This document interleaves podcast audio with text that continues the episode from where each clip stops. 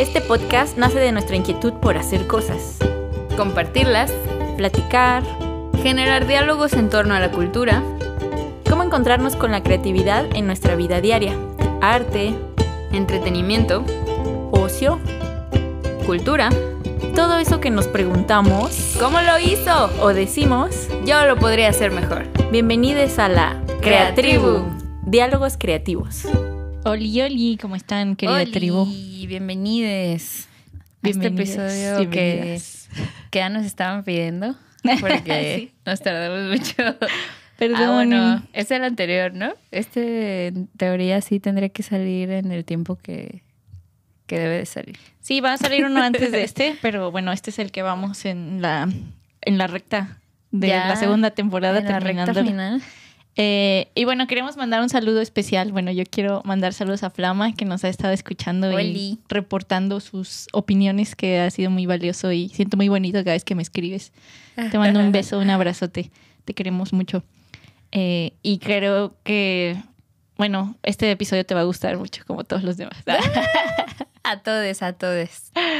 Con dedicatoria Ah, para Flama. A ver, cuéntanos, Angie, ¿de qué nos vas a platicar? Pues bueno, el tema de hoy, entremos a, a, la, a lo que vinimos, a lo que te truje, Lo que nos truje. es eh, la teoría de las inteligencias múltiples. Como, bueno, no sé si todos hayan escuchado de eso, pero hay una... Hay, un- hay un tema, una, una manera de medir como la inteligencia, entre comillas, que es el IQ, o Ah. le dicen CI en español, que es el coeficiente o el cociente intelectual. Ese es más bien como matemático, lógico y como de, de captar este... Razonamiento, ¿no? Ajá, razonamiento. Hace poquito hice uno de esos, así que sale en internet, como mira tu IQ.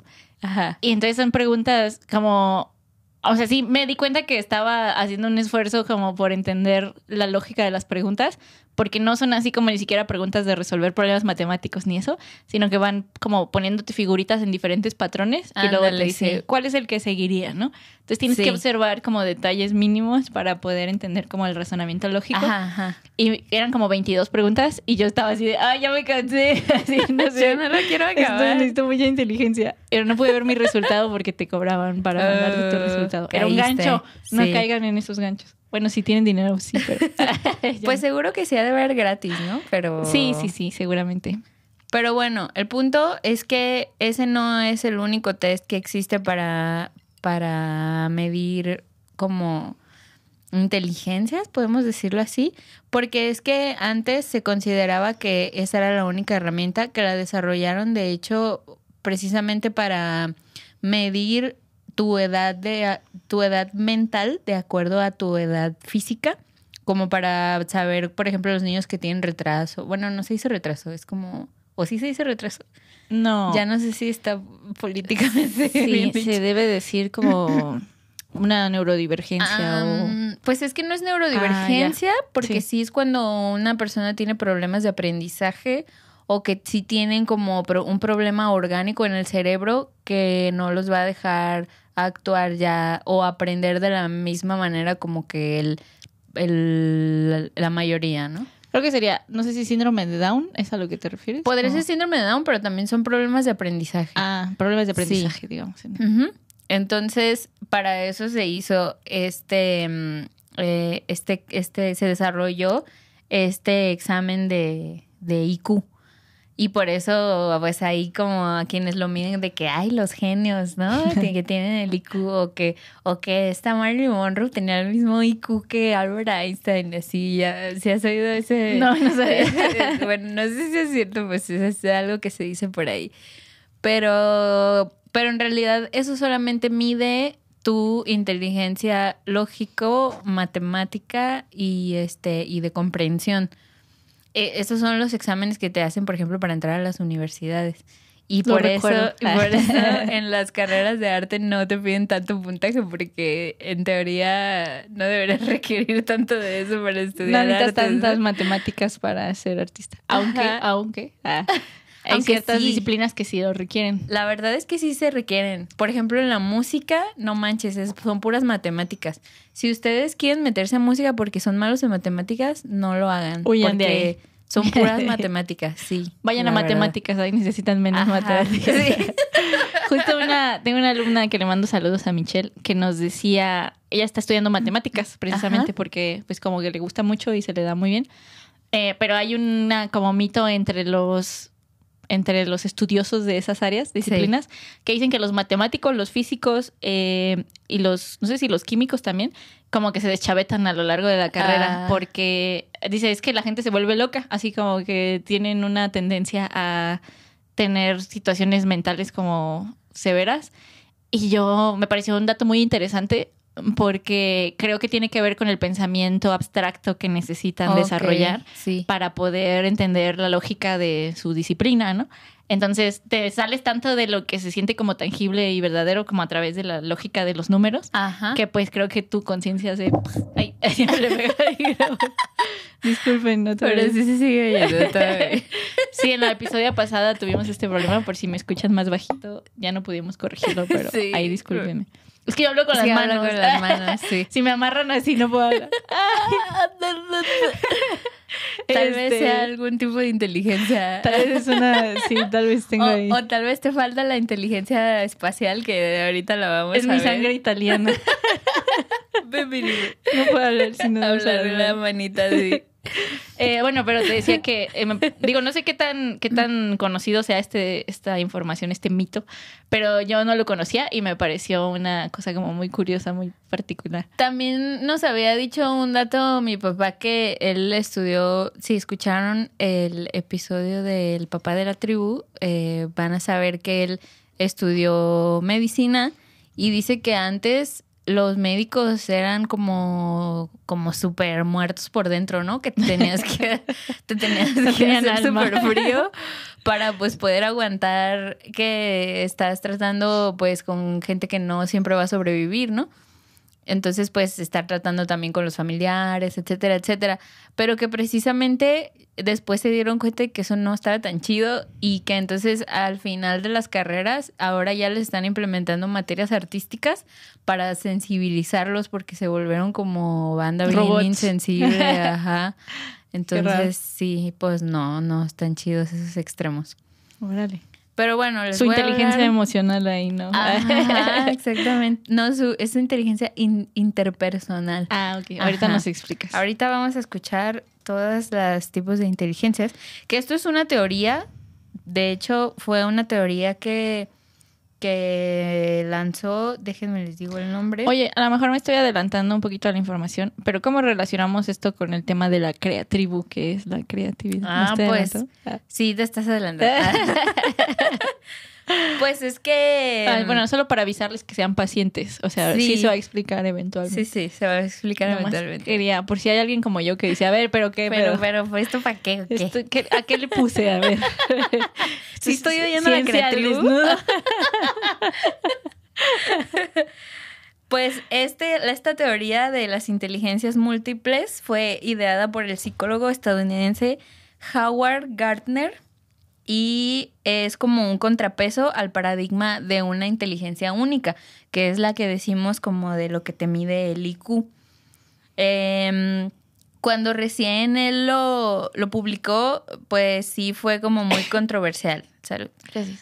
Porque pues hay gente que dice, no, es que no, no deberían existir tantas inteligencias, porque pues, o sea, a lo mejor sí considerar como todo lo que dice, pero como integrarlo un poco más y considerarlo como una inteligencia más homogénea y ondas así, ¿no? Entonces hay gente que sí no está tan de acuerdo, hay otros que sí dijeron, a huevo, qué chido, porque pues, como dicen, sí, como creo que decía Einstein, que si un pez se considera como un fracasado, no, como que si un pez se valora, valora sus capacidades por porque no puede escalar un árbol, pues entonces se va a sentir fracasado durante toda su vida. Sí, ¿no? algo así sea como que- si se mide su habilidad por su capacidad de subirse a un árbol, Ajá. entonces se sentirá como un tonto toda su vida, ¿no? Ajá, Pero exactamente. en realidad es que sus habilidades son distintas, ¿no? Y eso pues pasa también con todos nosotros, los humanos.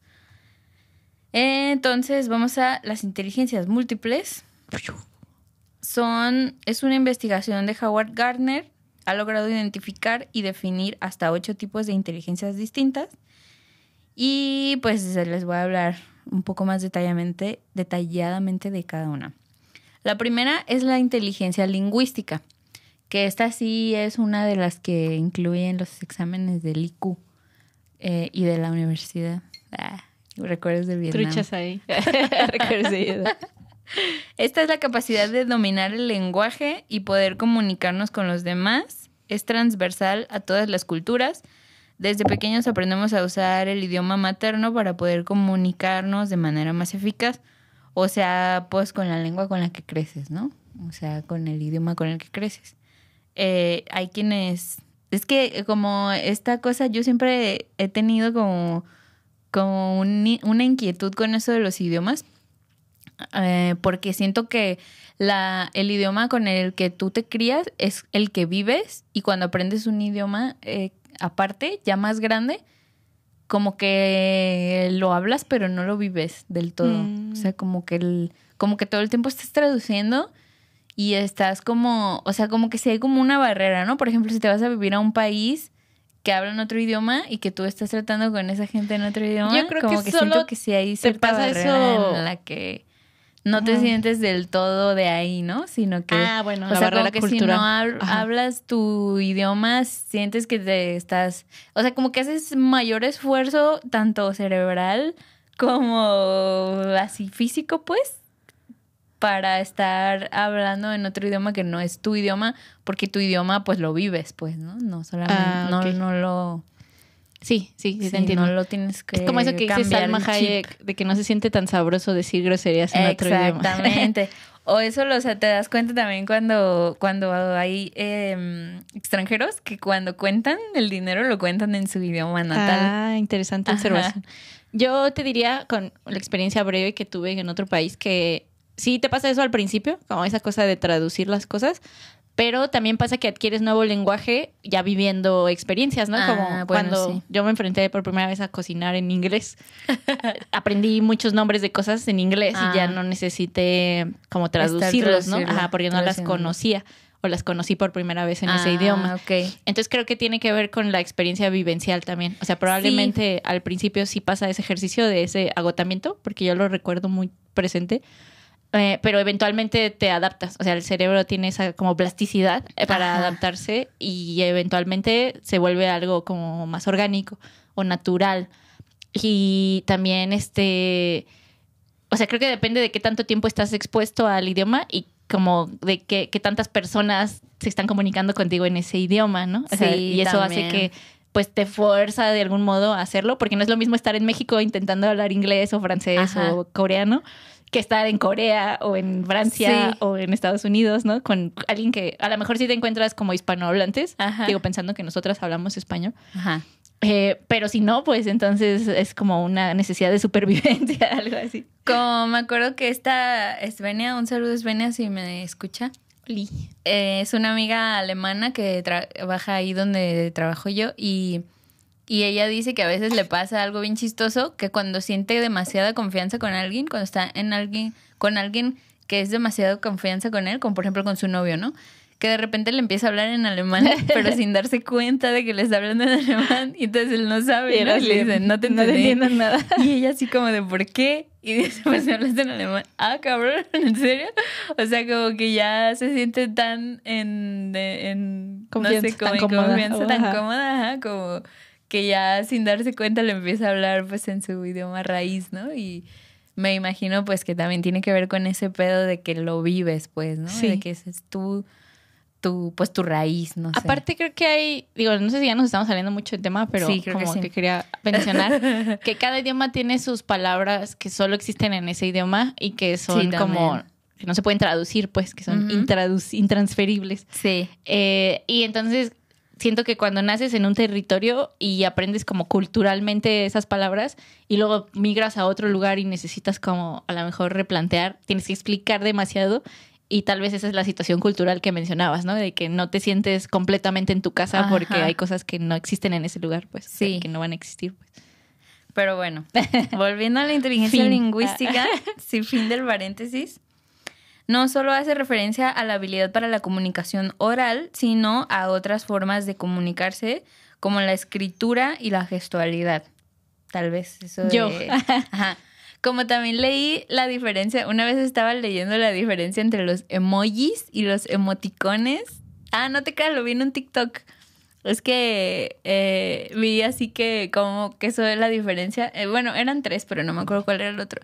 Pero la diferencia es que el emoji son tal cual las caritas que usamos en el WhatsApp, ¿no? O sea, la carita dibujada, la amarilla.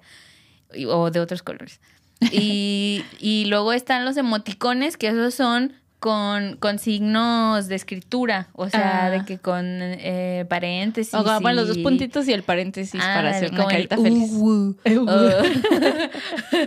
o, o el T.T y así. Esos son los emoticones. Y dicen que esos los, los usan más lo- los asiáticos porque ellos creen que los ojos son más expresivos. Entonces, ellos, esos, esos eh, eh, emoticones, pues, se expresan más con los ojos que con la boca. Y los emojis se expresan más con la boca. Si te fijas, esos en los ojitos, muy po- to- casi todos son como de puntitos sus ojos. Y más bien la boca es la que está haciendo el gesto, ¿no? O a veces Ajá. las cejas o cosas así. Ah, ok, ok, ok. Y para nosotros, para nuestra cultura, al menos latinoamericana, es como más expresiva la boca. Y para los asiáticos son más expresivos los ojos. Ah, Y por eso Aunque ellos sus ojos usan son más pequeñitos. Ajá, Qué sí, chistosamente, sí. Entonces, bueno, gestualidad. Quienes mejor dominan esta capacidad de comunicar tienen una inteligencia lingüística superior, como por ejemplo profesiones, los políticos, Yo. los escritores, los poetas, Los los, periodistas, los actores, ajá, los maestros, los declamadores, Yo declamo. Voy a Los que decirles tienen un podcast. poema. Los Ahora, podcasts. Un poema. Yo. Ah, gracias. Pero sí, ahora que lo dices que estas profesiones lo dominan mejor, creo que es una habilidad que se aprende. Mm, porque yo cuando empecé a dar clases, recuerdo que me cansaba mucho hablando. Así a mí me parecía algo muy increíble la gente que podía dar dos o tres clases seguidas de así varias horas. Yo decía, no manches, ¿cómo le hacen si yo doy una clase de tres horas y estoy agotada? Ajá, así sentía que hablaba todo lo que me tocaba hablar en el día. Eh, y ahora ya no se me hace difícil. O sea, Ah, y te también acostumbras. te acostumbras a hablar y vas como eligiendo mejor tus palabras, modulas mejor tu voz. Como una vez una alumna me hizo ese comentario que me pareció muy curioso, que decía, es que la manera en la que modulas tu voz hace que no sea aburrido escucharte. ¿no?". Justo. Y yo dije, ay, ¿hago eso?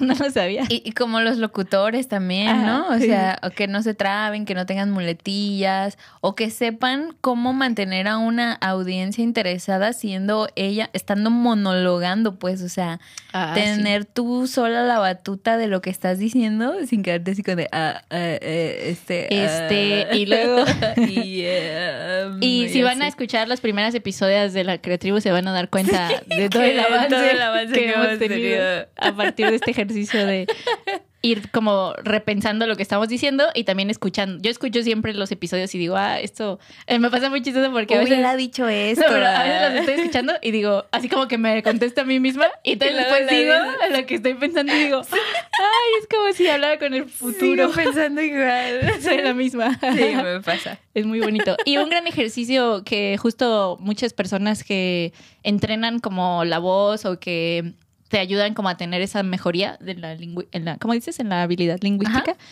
Te dicen que te escuches, o sea, que te grabes y te escuches a ti misma, así en video o en audio, Ajá. para que vayas dándote cuenta de cómo te expresas, cómo hablas, de algún modo te escuches fuera de tu cabeza, Sí, ¿no? claro. Y te des cuenta cómo suenas, qué cosas funcionan, qué cosas no, qué tanto abres la boca, o Sí. sea, todas esas cosas. Pues sí, cómo haces, cómo articulas también, ¿no? Porque yo me di cuenta y que digo rara la S a veces y no me había dado cuenta hasta que empecé a grabar. O sea que me hice sí. famosa. Ah, hasta que ya tengo toda esta fama y me reconocen en la calle y me dicen, ah, tú eres la de la criatura. Me reconocen mi risa en la Sí, calle. más bien. Como te voy a platicar algo, pero ya no quiero hacer tan largo esto, pero es que se me, se me hace interesante que acabo de conocer un amigo de Isra que él, él es como chicano, porque dice que él se identifica un poco como chicano, porque como que nació en Estados Unidos, pero a la vez también vivió mucho tiempo en México, pero a la vez ahorita está viviendo allá.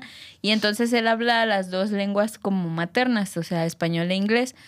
Dice, pero que al principio estaba muy acostumbrado a hablar el inglés y entonces que el inglés es súper grave y que él como que tiene ya acostumbrada su, no sé, como su resonancia a hablar así de grave Mm. y que cuando se empezaba a hablar en, en español como que no le gustaba su voz, no, pero decía, es que como que cambio la voz y la hago más aguda y yo decía, ay, me caga mi voz en español, qué pedo si hablo así. Ay, sí, que como que le costó trabajo acostumbrarse a hablarse, a, a, a oírse hablar él mismo en español, que sí le, le- sí la cambiaba más aguda.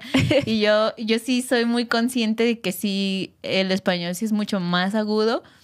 Pero sin embargo, a él yo sí lo escucho mucho más grave que un mm, Que una persona que una que persona habla siempre español. que habla siempre Ajá. español, sí, por ejemplo. Wow, qué interesante.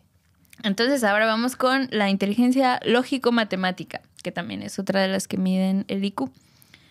Eh, durante décadas, la inteligencia lógico-matemática fue considerada la inteligencia en bruto, así como, si tienes esta, eres inteligente y si no, Ah, o sea, Nada. esa era como la de, esta la de es la fábrica. chida, sí.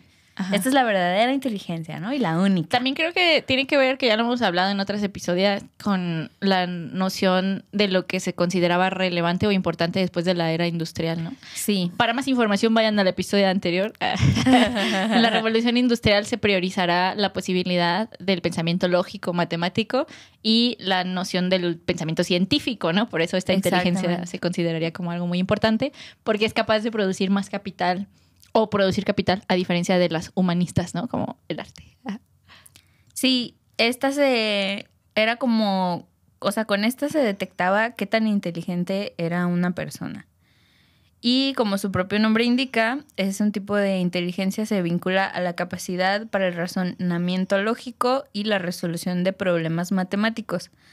La rapidez para solucionar este tipo de problemas es el indicador que determina cuánta inteligencia lógico-matemática se tiene. Eh, los célebres test de cociente intelectual, o sea, el de IQ, se fundamentan en este tipo de inteligencia y en menor medida en la inteligencia lingüística. Y por ejemplo, pues las, eh, las personas que practicarían esta inteligencia serían los científicos, economistas, académicos, ingenieros y matemáticos. Mm. Saludos a los Ah, ingenieros. también saludos a los Acaba de ser su día hace poquito. Ah, sí. Sí. No, no me acuerdo la fecha, pero supe que fue el día del ingeniero. Ustedes sí se acuerdan porque son ingenieros. Ay, mi También fleco, no me gusta. los, los, los ajedrecistas también requieren Ah. capacidad lógica, obviamente. Hoy estaba leyendo un dato curioso de los ajedrecistas que decía que hay más jugadas de ajedrez que... ¿Cómo era? Estrellas estrellas en en, el- universo. No, Ah. algo así, algo así, como muy así que Bien no, que yo dije, wow. Lo voy a buscar ahorita mientras nos sigues diciendo. Bueno, bueno, era algo así chistoso. Sí. Ahora sigue la inteligencia espacial. Truchas, truchas. Truchas ahí. Esa es la que me van a evaluar a mí. También conocida como inteligencia visual espacial, es la habilidad que nos permite observar el mundo y los objetos desde diferentes perspectivas. Esto me recuerda mucho si alguna vez vieron la de Gambito de Dama, Mm. bueno, hablando también de ajedrecistas, que la morra se imaginaba las piezas en el techo de su cama y, y luego, bueno, en el techo de su cuarto más bien. Ah, sí, sí me acuerdo de esa escena. Sí, sí, sí. Y entonces así planeaba, así ella como que jugaba contra sí misma y, y, y veía tal cual, ¿no? El espacio del tablero y cómo se iban moviendo las, las piezas.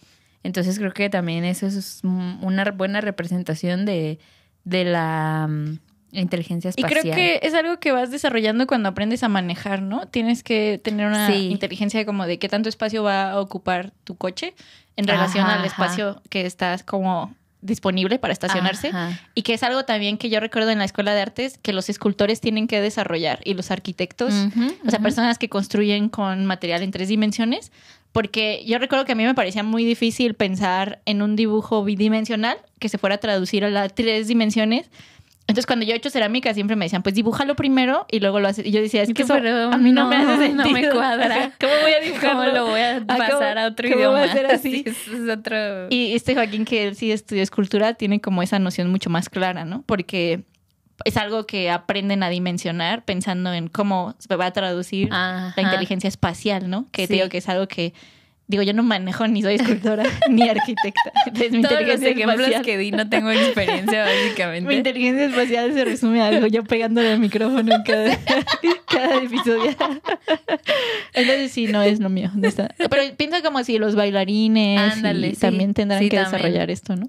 Sí, en esta inteligencia destacan los ajedrecistas también, los profesionales de las artes visuales, aunque también, o sea, también creo que en espacios en 2D creo que también aplica. Sí, porque tienes que pensar en la composición, ¿no? Como en qué tantas cosas van a caber en un plan. O, o incluso algo que estás haciendo en dos dimensiones, este, o sea, que tenga también relieve. Ah, y profundidad, volumen. y esas cosas.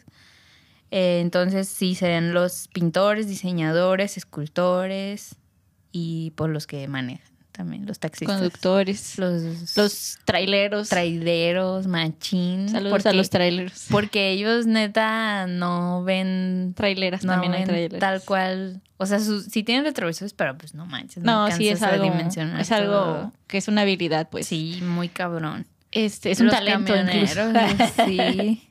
También pe- yo agregaría a la gente que hace como. Digo, no sé si eso tenga una conciencia espacial, ahorita lo vamos a ver dónde lo ponemos, pero la gente que hace como. ¿Cómo, cómo se llama esto? Como los que se avientan en los trapecios y hacen trucos como en el circo. Ah. ¿Cómo se llamaría? En ¿Los cirqueros? cirqueros. Pues sí, ¿no? Pero como los que hacen trucos así de dimensionar como espacio y va a brincar y calcular y hacer todo los eso. de parkour, ¿no? Ah, también los. Bueno, Bueno, o yo pensaba en el circo, pero sí podría ser también la gente Ah, que hace parkour. eh, pues no sé, como gente que también trabaja con dimensiones. ¿Sabes como- qué tanta distancia alcanzas a brincar? Y... Y, calcular no en dónde tienes que caer. Digo, igual hay algo ahí también de memoria corporal, ¿no? Sí, que no necesariamente es puro es de razonamiento. práctica también. Pero pienso, Pero pues es lo mismo que los pintores, ¿no? Pues también no naces así Ah, ya no. a pesar de lo que muchos pensamos Ajá. erróneamente, no se Sí. nace sabiendo. No se nace Eh, sabiendo.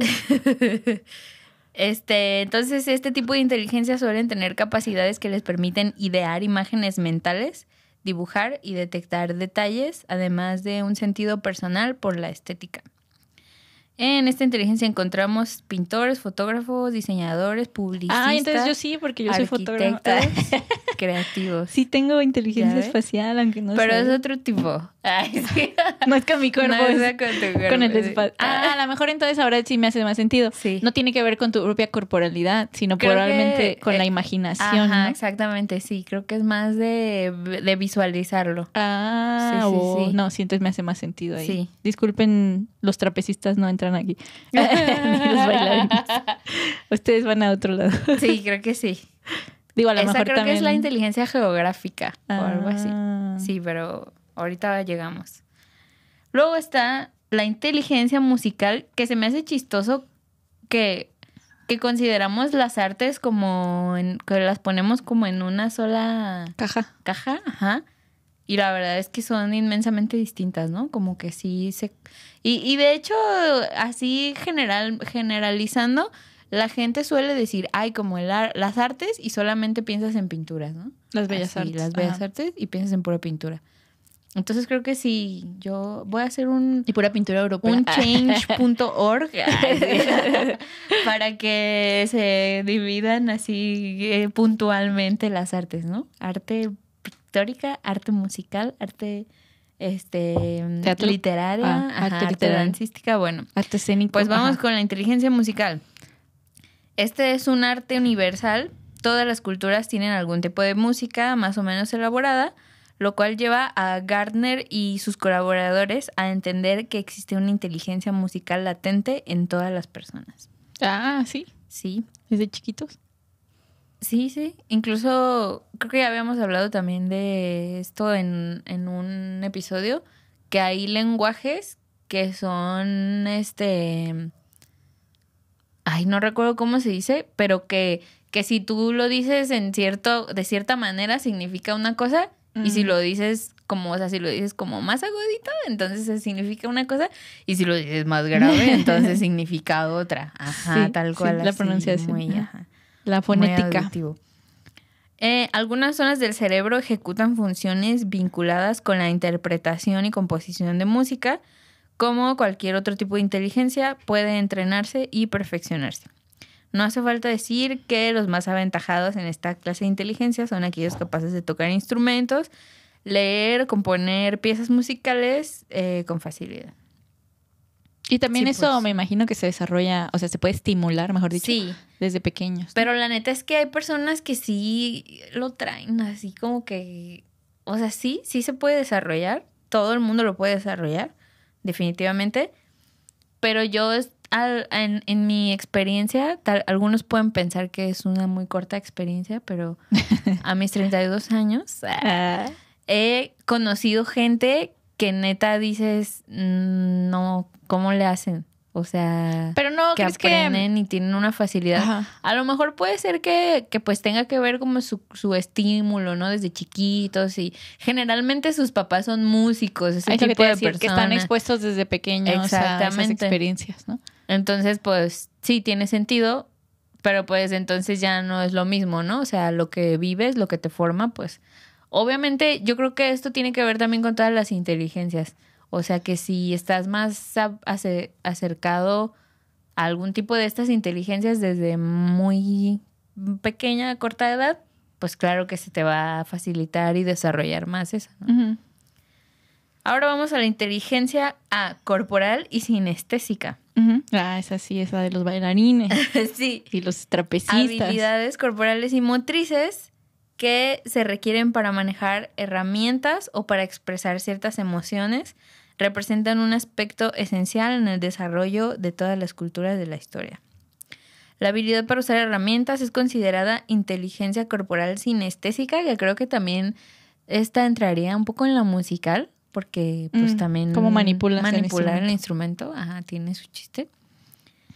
Eh, o, o- o sea, porque también hay personas que tienen inteligencia musical, por ejemplo, que pueden ser cantantes y entonces no saberle a ningún instrumento, ¿no? Pero sí tener muy buen oído y muy buen ritmo y muy buena Bo- voz y todo, pero a lo mejor no tienen esa inteligencia sinestésica, ¿no? De poder acercarse a un instrumento.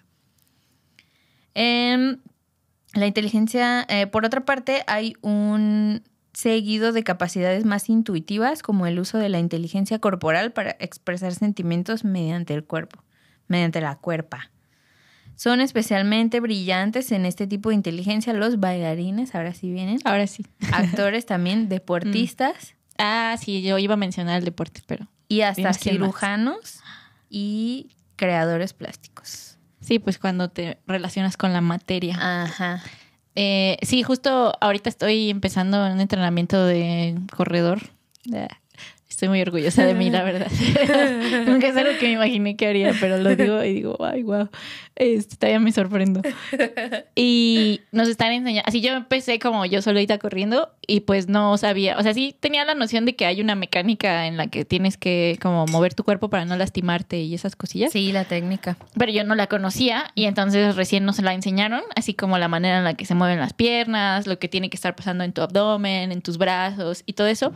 Y el entrenador nos dice como, o sea, no lo piensen tanto, como practíquenlo en despacio y cuando estén corriendo dejen que el cuerpo se suelte y hay como una memoria corporal Claro, que se claro. integra, ¿no? A ti.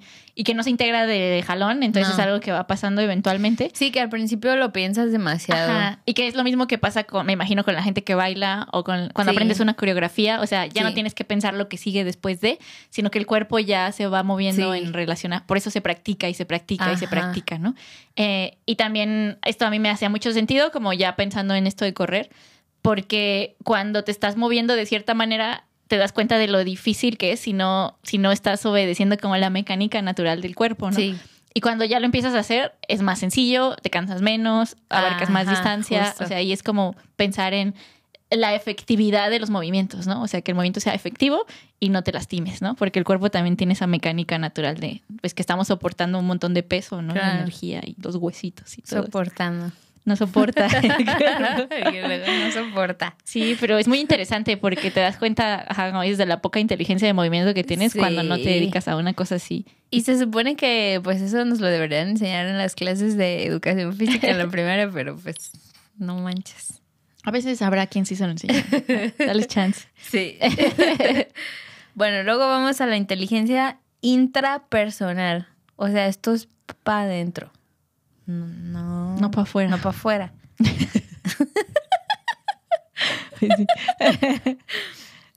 Eh, la inteligencia intrapersonal se refiere a aquella inteligencia que nos faculta para comprender y controlar el ámbito interno de una misma, en lo que se refiere a la regulación de emociones y del foco atencional.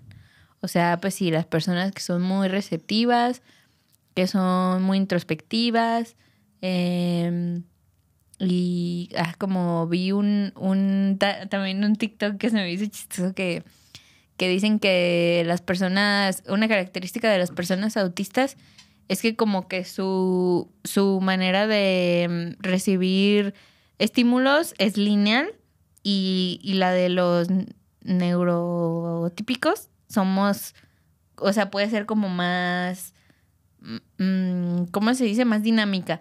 Entonces, por ejemplo, cuando ellos están viendo una película, tienen que pausarle para poderte decir Ah, algo, ¿no? O comentarte algo sobre la película o algo que se les ocurrió, no sé. O sea, tienen como que parar para entonces decir eso y luego ya como seguir con la película. Pero en cambio a, a los neurotípicos sí es como, eh, pues tú ignoras tantito lo que está pasando en la pantalla para escuchar el comentario que te hicieron y pues ya te ríes y ya sigues la película, ¿no? Sí. Y sabes que después vas a entender de todos modos lo que está pasando en la película, ¿no? Por, por contexto. Sí, sí, sí. Pero a los autistas no les pasa eso, entonces, pues bueno, no tiene que ver mucho que ver, pero sí es como un poco eso de la introspección, ¿no? De que ellos sí tienen una manera lineal de, eh, como de que les lleguen esos estímulos, no puede ser así Ok. De a mucho. y supongo que, y pues yo creo que, bueno, que sí tiene que ver, porque creo que se da mucho en las personas autistas que sí son muy introspectivos, ¿no? Que creo que sí ellos como que necesitan tener su espacio y por eso también les alteran como muchos estímulos, como ruidos muy fuertes, como cosas así. O sea, como que ellos se viven Mm. más adentro Pues de más sí que pensar ¿no? en las personas con autismo, pensaría también en como estas situaciones que te van haciendo estimular la introspección, ¿no? Como la meditación o digo porque el espectro autista es muy amplio y muy Sí, complejo. No, sé de eso. digo que solo Sí. sean los autistas, más bien, pero creo que sí ellos también podrían tener como una Sí, como una un noción muy clara de ese tipo de ajá, inteligencia, ese tipo ¿no? de inteligencia. Eh, pero también como pienso que, como pensando en la cosa que se pueda estimular, ¿no? O se pueda Ah, como sí, sí, sí. abonar a eso. Y yo creo que hay personas que les late, ¿no? Ahí hay personas que no les late tanto. Entonces, un poco de adelanto de a lo que vamos con estos temas de por qué es la Creatriu, por qué, por qué lo están oyendo aquí Y no en su programa de ciencia y tecnología. y no en el Discovery Home Health. y no en la Geo.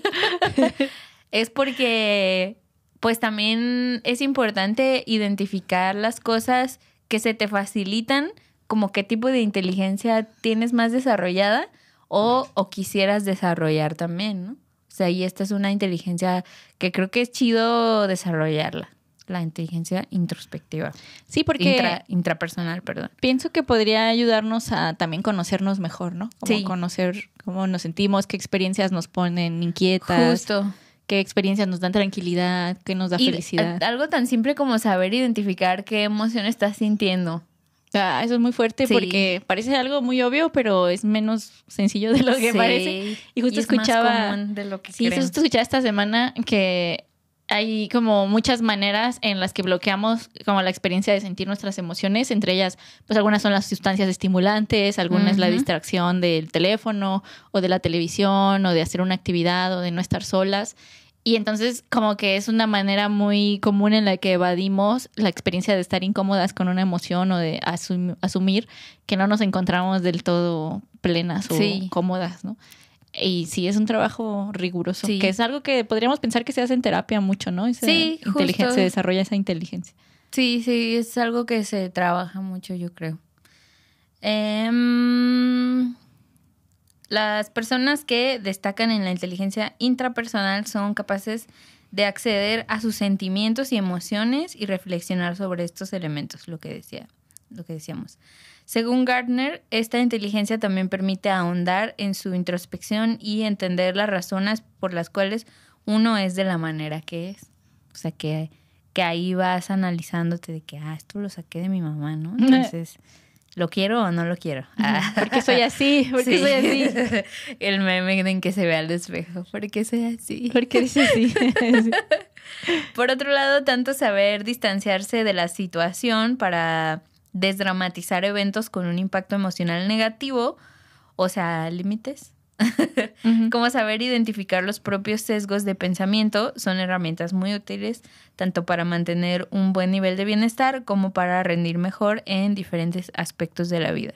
También estoy haciendo un ejercicio bien chido que se los recomiendo, que bueno, si son mujeres o personas menstruantes, eh, se pueden basar a través de su ciclo menstrual y, y este y vas monitoreando cómo te vas sintiendo dependiendo este también lo hace como dependiendo de los ciclos de la luna no porque se supone Ah, que sí está como muy anclado a la luna aunque nosotras en la actualidad ya no lo tenemos tan anclado porque se supone que antes sí estaba muy regido por esta onda de las luz de la luz natural como que nosotros la humanidad se movía conforme a, a las actividades eran dependiendo a la luz que había no natural y ahora, pues como ya habían muchas luces artificiales, pues ya no dependemos de eso, ya nos, nuestra vida es diferente y por eso pues ya no estamos como súper regidas en lo que, en lo que es el ciclo lunar, pero pueden de todos modos identificar, este, ver así cuáles, va- cuáles son las lunas del mes en el que están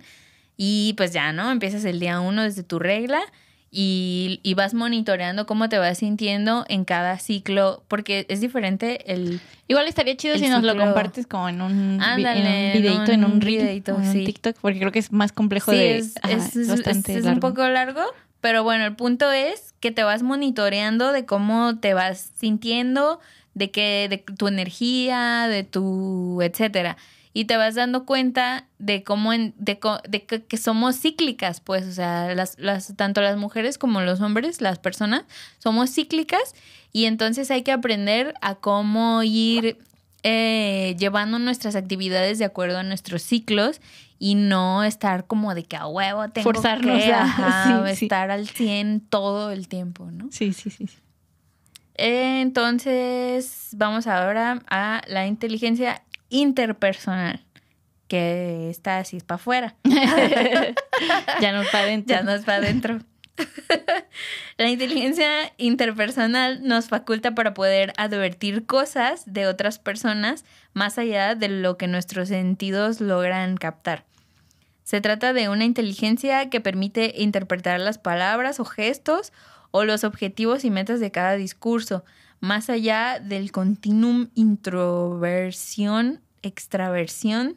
La inteligencia in- interpersonal evalúa la capacidad para empatizar con las demás Ah, ok, personas. O sea, cuando hay personas que como que tienen así un sexto sentido para para cuando alguien, es que yo creo que eso nos pasa a todos. Cuando conoces a alguien y como que desde que lo ves ya no te no te algo no te cuadra, dices, "No, así está esta raro, persona tiene algo que raro". no me late", ¿no? Y generalmente luego después salen, ¿no? Se destapan solos y, y, y ese y ese sentido arácnido tenía razón. O a veces es el trauma. O a veces es el trauma también. Pero sí, lo que dices como que creo que lo conocemos como la intuición, ¿no? Ándale, ándale, Ajá. sí. Como cuando algo te, como dices, algo te hace en tu pancita, que dices, Sí. ay, esto, no quiero hacer esto, esto no me vibra, ¿no? O si me, como- no sé, no sé, no me vibra comerme esto porque siento algo como que puede pasar. No, pero más bien como en diálogo de otras personas. Por ejemplo, yo una vez conocí a un vato que él se las daba de que, de que no, sí, la naturaleza y, y la, Ah, sí, y la comida es medicina y, y bla, bla, bla, ¿no? Pero Y no porque ese pensamiento esté no mal. porque ese pensamiento que- esté mal, Ajá. sino que hay personas que realmente lo viven así, pero hay personas que se quieren contar un cuento y que como que quieren y que lo, lo hacen como tan forzadamente que quieren convencer a las demás personas como de que es que yo sí soy así. Ándale, como créanme, que por favor. Lo que está pasando es que están intentando aparentar algo y no es algo legítimo, más bien por ahí va. Exactamente. Ajá. Y entonces esa es la capacidad interpersonal, ¿no? De que tú logras detectar pues que Que alguien está siendo un alguien farsante. está siendo un farsante, Que- que huele- exactamente. aquí hay ¿no? gato dices, encerrado.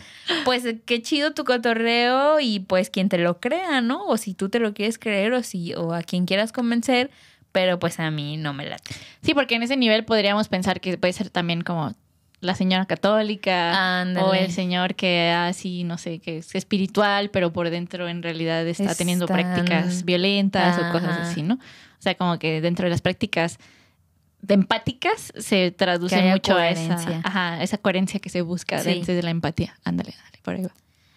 Entonces, es una inteligencia muy valiosa para las personas que trabajan con grupos numerosos. Su habilidad para detectar y entender las circunstancias y problemas de los demás resulta más sencillo si se posee y se desarrolla. La, inter- la inteligencia interpersonal. Profesores, eh, ah, es- estos son los que pueden, los que la pueden tener más fácilmente o la deberían de desarrollar, que creo que hay muchas, muchas de estas profesiones que no la, que, Que no les se interesan mucho por, mucho por desarrollarla. desarrollarla, ajá, Sí. que son profesores, psicólogos, terapeutas, abogados y pedagogos. Esos son estas, estos perfiles que, que suelen puntuar alto en este tipo de inteligencia. Y sobre todo porque creo que estás muy en relación con las vulnerabilidades de la gente, ¿no? O sea, desde la situación de educar o enseñar o compartir Sí. conocimiento y también pues acompañar desde la psicología, la pedagogía, pues qué cosas necesitamos para relacionarnos con los otros.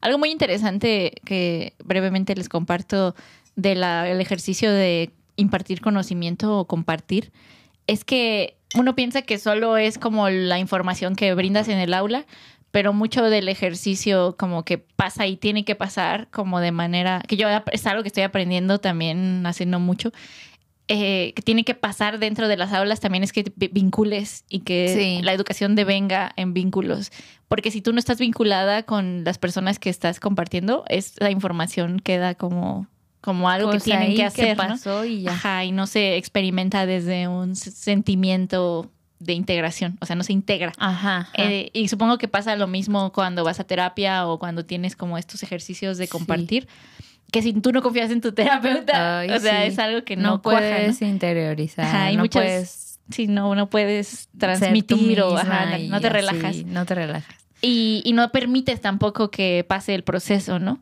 Entonces, una de las prácticas que también a mí me contaba mi, mi terapeuta que hacía era que platicas de cualquier cosa, ¿no? Así como compartes quién eres tú, quién es la otra persona. Y a veces eso se siente como plática innecesaria, pero es lo Pero que genera esos vínculos. Sí, ¿no? como que te tú tumbas la pared y entonces ya ellos dicen, ah, esta persona ya se mostró como es. es humana. Ajá, entonces puedo confiar, ¿no? Sí, sí, sí. Y otra cosa que también se me hace chido es esta cosa como de leer tu audiencia, ¿no? Que tú habías eh, platicado, no sé si aquí en, en el podcast o fuera, que, que también cuando te pasa que hay alumnos que ya llevan mucho tiempo como sentados y tomando varias clases y así, entonces que tú pues los lees y dices, cámara, vamos a salirnos y, o, o vamos a pararnos y hacer así como algún ejercicio de movimiento y así como que despabilense y luego ya, ahora sí hay que Ah, sí. sentarnos y empezar la clase, ¿no? Sí, porque O sea, te das no cuenta que están como más fritos que Ajá. más fritos que un calamar. Y entonces es eso, ¿no? Que tú estás ahí leyendo a tu audiencia, pues. Y que pasa lo mismo con los estandoperos cuando no se dan cuenta de que sus chistes que no están sí, aterrizando. Saludos a los estandoperos. Bueno, ahora vamos con la inteligencia naturalista. Según Gardner, la inteligencia naturalista permite detectar, diferenciar y categorizar los aspectos vinculados al entorno, como por ejemplo las especies animales y vegetales, o fenómenos relacionados con el clima, la geografía, los fenómenos de la naturaleza. Como cuando dices, me está diciendo mi rodilla que va a llover. Me duele la rodilla, yo creo que va a llover. O como la de chicas pesadas que decía que en sus senos podía sentir cuando ya estaba lloviendo. que se hizo meteoróloga por eso. Si no han visto chicas pesadas, vayan a. que no son tan viejitas. corran como a verla. Esta clase de inteligencia fue añadida posteriormente al estudio original sobre las inteligencias múltiples, concretamente en el año 1995, porque Gardner consideró necesario incluir esta categoría por tratarse de una de las inteligencias esenciales para la supervivencia del ser humano o cualquier otra especie que ha redundado en la evolución. Hay que señalar que, aunque para Gardner este tipo de inteligencia se desarrolló para facilitar el uso creativo de los recursos que nos brinda la naturaleza, actualmente su uso no solo se limita a los entornos en los que no hay construcciones humanas, sino que estos últimos también podrían ser explotados de la misma forma.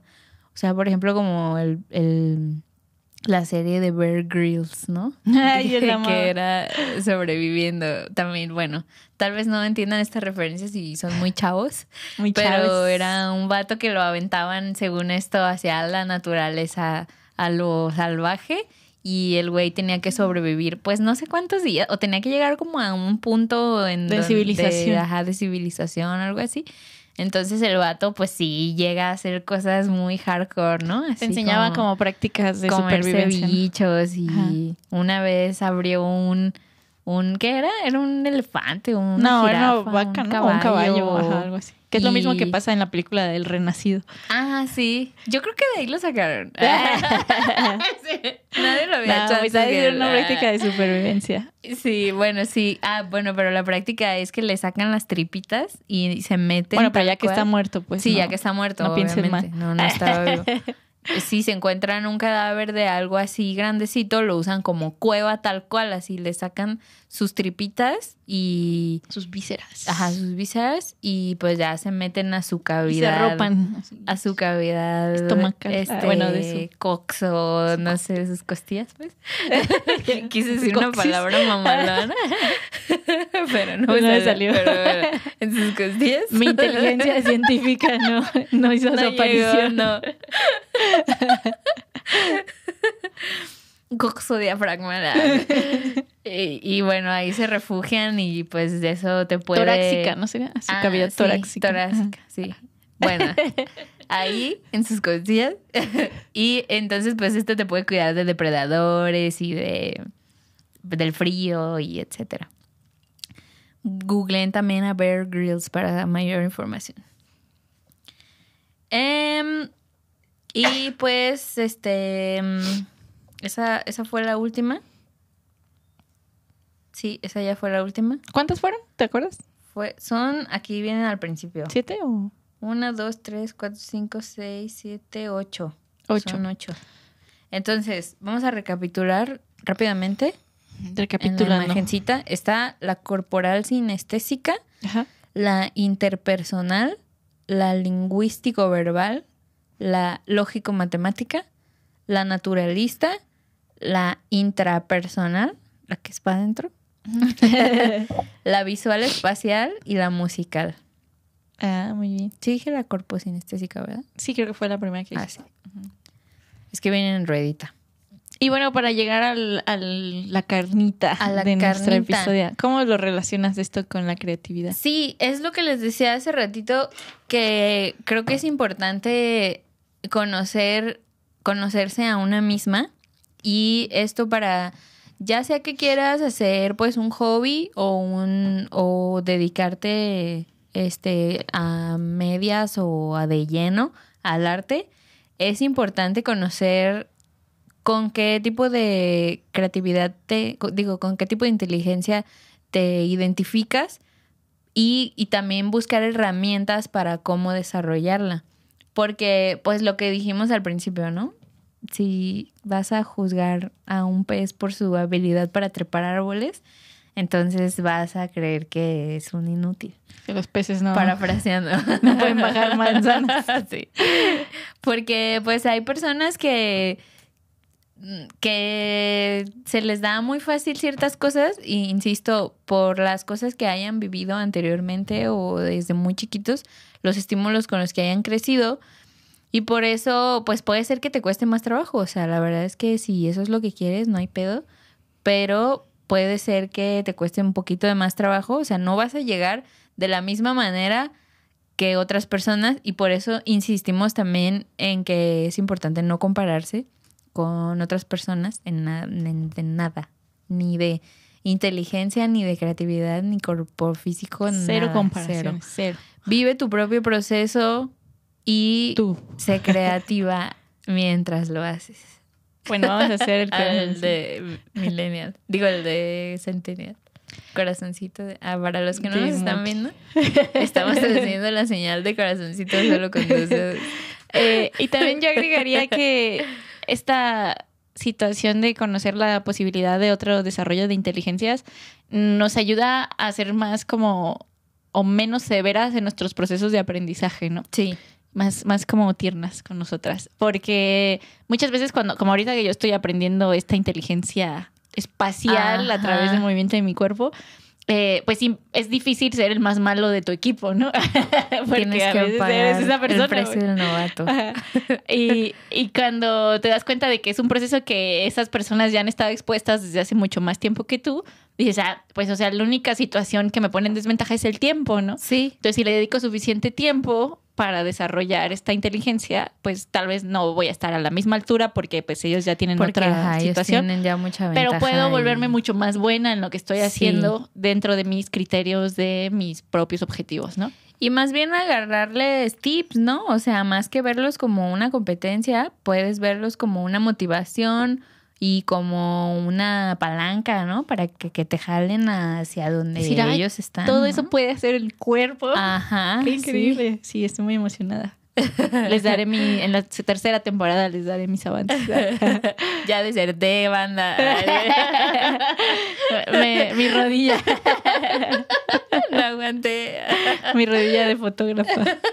No, no, sí, eso vamos No, muy no, bien. esperemos que sí sigas adelante. Denme y- buenos ánimos. Sí. Mándenme mensajes de amor al Instagram. Que por cierto es creatribu-podcast. Vayan allá a ver nuestros reels que ya estamos subiendo. Sí, ya estamos retomando bien las bonitos. redes. Eh, recuerden que creatribu son dos palabras, crea y tribu, pero las pegamos por cuestiones creativas.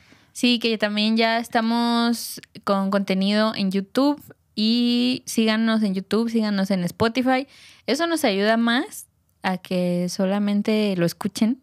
Síganlo, síganlo, síganlo. Y también en Spotify ya hay una modalidad para hacer comentarios, entonces siéntanse libres de hacernos preguntas, dejarnos comentarios, rankearnos con cinco estrellitas. Sí. Esperemos que siempre les gusten mucho nuestros episodios. En algunas tenemos algunas fallas ahí técnicas que estamos intentando corregir poquito a poco. Ténganos paciencia y trátenos con amor porque nuestra inteligencia audio Nuestra inteligencia ingenieril. ingenieril está desarrollándose apenas. Sí. Entonces ya vamos a aprender en conjunto. Y bueno, a mí me encuentran en mis redes sociales como a todas horas Ana en Instagram. Yo estoy como Angie Soavicrema. Y bueno, creo que podemos dar conclusión y cierre a buscar nuestras inteligencias, motivarlas y Hay tests para que les vamos a dejar el enlace. Yo, yo hice el test, de hecho, hoy. Ah, qué chido. ¿Y cuál te salió? El mío me salió musical como 100%. Es Ya que se supone que se supone que tienes como varias de todas, pero hay una que te rige más, ¿no? Ah, ya. Y la mía es como la, la que más me salió fue la musical, luego la sinestésica y ya no me acuerdo qué otras. Pero demás ya no me importan. Pero la que menos fue la, creo que la geográfica o algo así. Pero bueno, sí, les vamos a dejar el link para que hagan, vayan a descubrir cuál es su tipo de inteligencia ¿En dónde se los dejamos? en el Instagram. Ah, bueno. En el Instagram, busquen ahí. Búsquenlo ahí. O aquí en el video de YouTube, ¿no? Ah, también aquí en YouTube, sí. En los comentarios. Bueno, en la parte de la, en la info. descripción. Ándale. Pues Va. bueno, muchas gracias, tribu. Se divierten. Nos Cámara, vemos pronto. Les queremos mucho. Gracias por estar aquí. Gracias, tribu, por creer. Ahora vayan a crear.